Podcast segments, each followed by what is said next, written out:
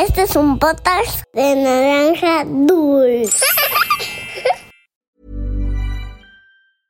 Hiring for your small business? If you're not looking for professionals on LinkedIn, you're looking in the wrong place. That's like looking for your car keys in a fish tank. LinkedIn helps you hire professionals you can't find anywhere else, even those who aren't actively searching for a new job but might be open to the perfect role. In a given month, over 70% of LinkedIn users don't even visit other leading job sites. So start looking in the right place. With LinkedIn, you can hire professionals like a professional. Post your free job on linkedin.com slash people today. Había una vez Once upon a time, una volta en un país de lontano. Era uma vez num país muito distante. Cuento para niños que exploran el mundo.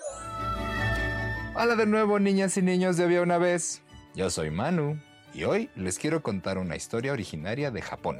Es un cuento llamado Maneki Neko. Primero te contaré más de este lugar. Japón es un país ubicado en Asia.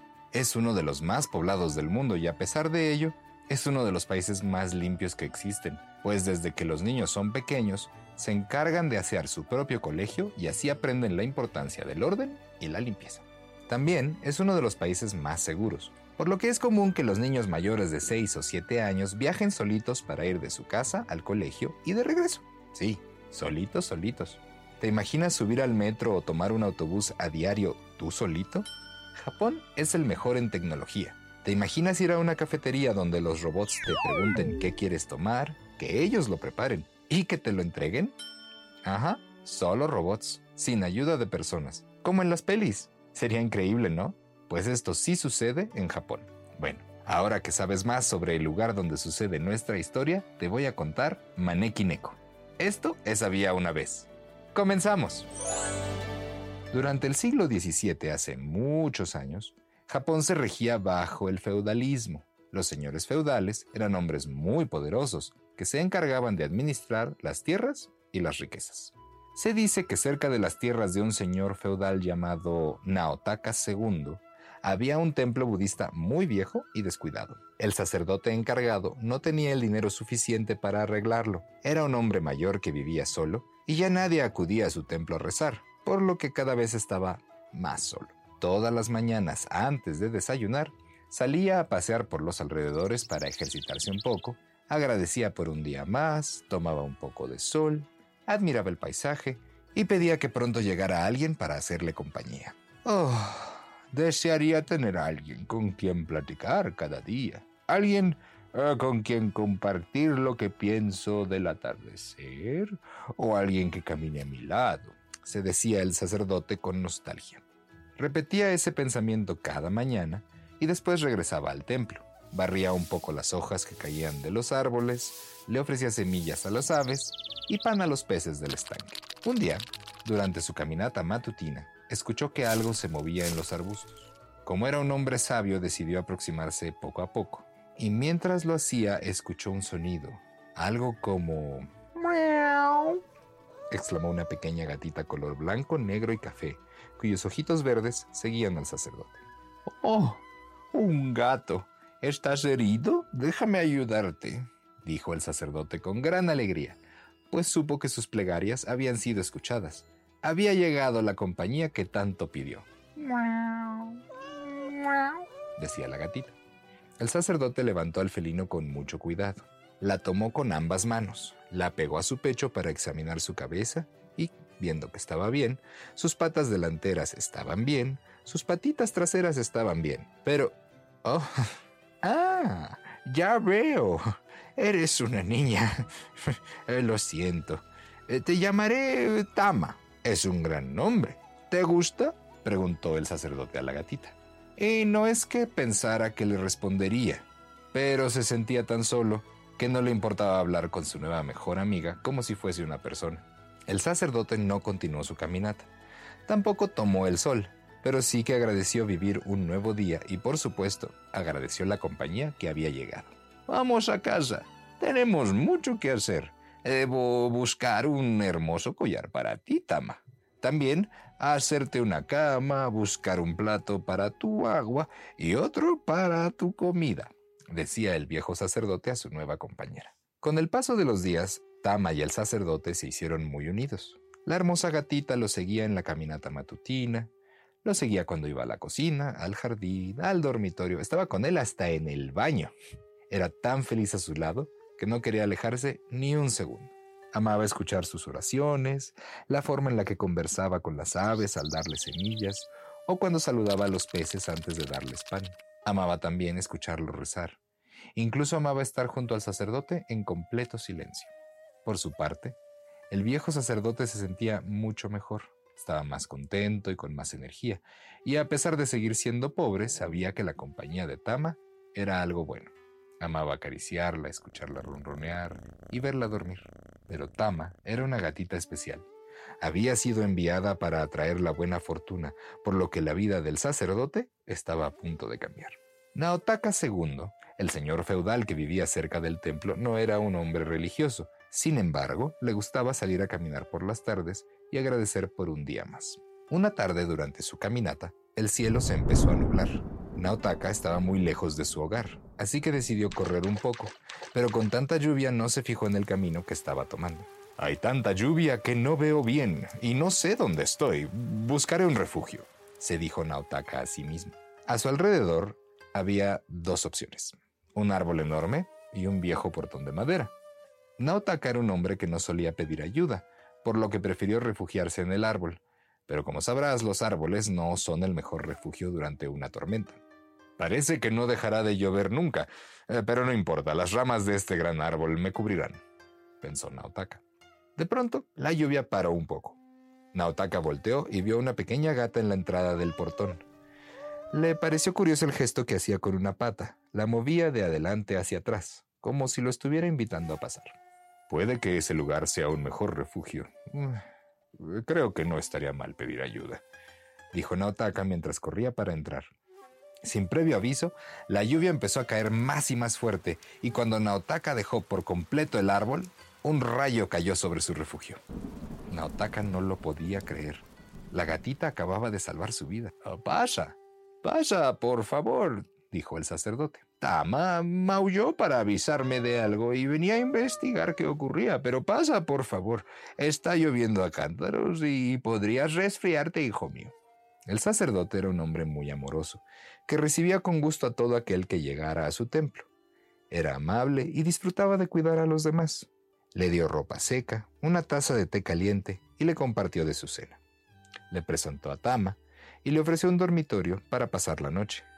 Naotaka, que era un hombre muy serio, se sintió tan bien en compañía del sacerdote y su gatita que aceptó quedarse.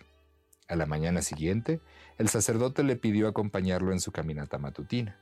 Juntos tomaron un poco de sol, cada uno a su manera agradeció por un nuevo día y regresaron al templo. Al volver y con la ayuda de la luz del día, Naotaka notó que el lugar era muy viejo y que la madera de algunos pilares estaba carcomida pero el sacerdote, que era muy limpio y ordenado, mantenía presentable el lugar. Bueno, es hora de irme. Agradezco mucho el refugio, la ropa seca, el té y la cena que me diste, dijo Naotaka con profundo respeto. Este lugar es tu hogar. Tama y yo somos tus amigos, así que puedes volver cuando quieras, respondió el sacerdote pensando que como era un lugar muy viejo y descuidado, era seguro que no volverían a verse. Los días pasaron y el sacerdote y Tama volvieron a su vida rutinaria. Estaban seguros de que no volverían a ver a Naotaka. Y sin embargo, una mañana, mucho antes de que el sacerdote saliera a dar su caminata, Amigo, he vuelto, dijo Naotaka. Sé que tardé un poco, tenía que reunir a los trabajadores y comprar material. Había regresado con ayuda para restaurar el templo, y así en pocos días quedó como nuevo. Tama, mira esto. Hay un dormitorio felino junto al mío, dijo el sacerdote. Y un nuevo estanque para los peces. Oh, y unas jardineras hermosas para cuando alimento a las aves. Gracias, muchas gracias por este regalo. De no ser por ustedes, no sé qué habría sido de mi vida ese día. Gracias por salvarme y por compartir sin dudar lo poco que tienen, respondió Naotaka. Además, quiero que sepan que ninguno de ustedes volverá a pasar hambre. El templo había quedado tan hermoso que pronto fue de los lugares más visitados. El sacerdote recibía a todos con amabilidad y dulzura, y Tama daba la bienvenida desde la puerta atrayendo la fortuna. Y colorín colorado, este cuento de había una vez ha terminado. Si alguien te salvara la vida, ¿qué harías tú como agradecimiento? Haz un dibujo sobre cómo te imaginas que se veía Naotaka bajo el árbol y Tama invitándolo a pasar al templo. Y compártelo en nuestra cuenta de Instagram en arroba podcast-había una vez. Ahora es tiempo de mandar saludos a toda la gente que nos escribe de alrededor del mundo. Un saludo muy grande a Romina y Anabel, que les encanta este cuento y nos escuchan de la Ciudad de México. Saludos a Candelaria Hurtado, que nos escucha desde Bogotá, Colombia y tiene tres años. Isabela Rojas de Costa Rica. Frida y Mateo Campos desde Texas. Carolina desde Argentina. Saludos para Alía y su mamá que nos están escuchando en las noches desde Palmira Valle, en Colombia. Alí sabido que le gusta mucho las almejas chismosas y Úrsula la niña que no le gustaba celebrar Halloween. Ailín de Maldonado, Uruguay, de 7 años que nos escucha todas las noches. Jimena y Sofía, desde Cancún, nos escuchan siempre camino a la escuela. Mariana Valencia, de 5 años, y su mamá María Gutiérrez, que nos escuchan camino a la escuela desde New Jersey. Nina, de 6 años, nos escucha desde General Roca, en la Patagonia Argentina, y es antes de dormir, y le gusta el cuento de Kamala y la miel y el caballo de siete colores. Scarlett y Jonathan de Tequisquiapan, Querétaro, que nos escuchan antes de dormir. Ferran de California nos escucha todas las mañanas. Saludos a Miriam que nos envía un dibujo del cuento de la princesa y los chícharos desde Cholula, Puebla. Fernandita Rosales de 6 añitos del Salvador. Maya Castañeda de 7 años de Tampico, que toca el violín y nos escucha antes de dormir. Teo de 3 años desde Quito, en Ecuador. Sofía Amaranta de Colombia. Sofía de 4 años y Alejandro de 10 que nos escuchan desde Santa Cruz, Bolivia. Alfonsina de 6 años y su mamá nos escuchan desde Aguascalientes. Su cuento favorito es El caballo de los siete colores. Nina Leitano de 4 años de la Ciudad de México. Amanda de 5 y Julieta de 3 nos escuchan desde Monterrey, Nuevo León. César Adrián de 6 años desde Saltillo, Coahuila. Y su cuento favorito es Las abejas y el. Isabela Segovia desde Ibagué, Colombia, que nos envió un audio muy lindo. Saludos a los niños de los globos en Alemania. La maestra Ale nos contó que nos escuchan a la hora de la siesta. Ariela Fernández, de 6 años, nos escucha desde Costa Rica. Le encanta el cuento de Úrsula y la leyenda del cempasúchil. Pedro, de 6 y Paulina, de 3 años, que su cuento favorito es el del Dalai Lama. Muchas gracias a todos. Hasta la próxima.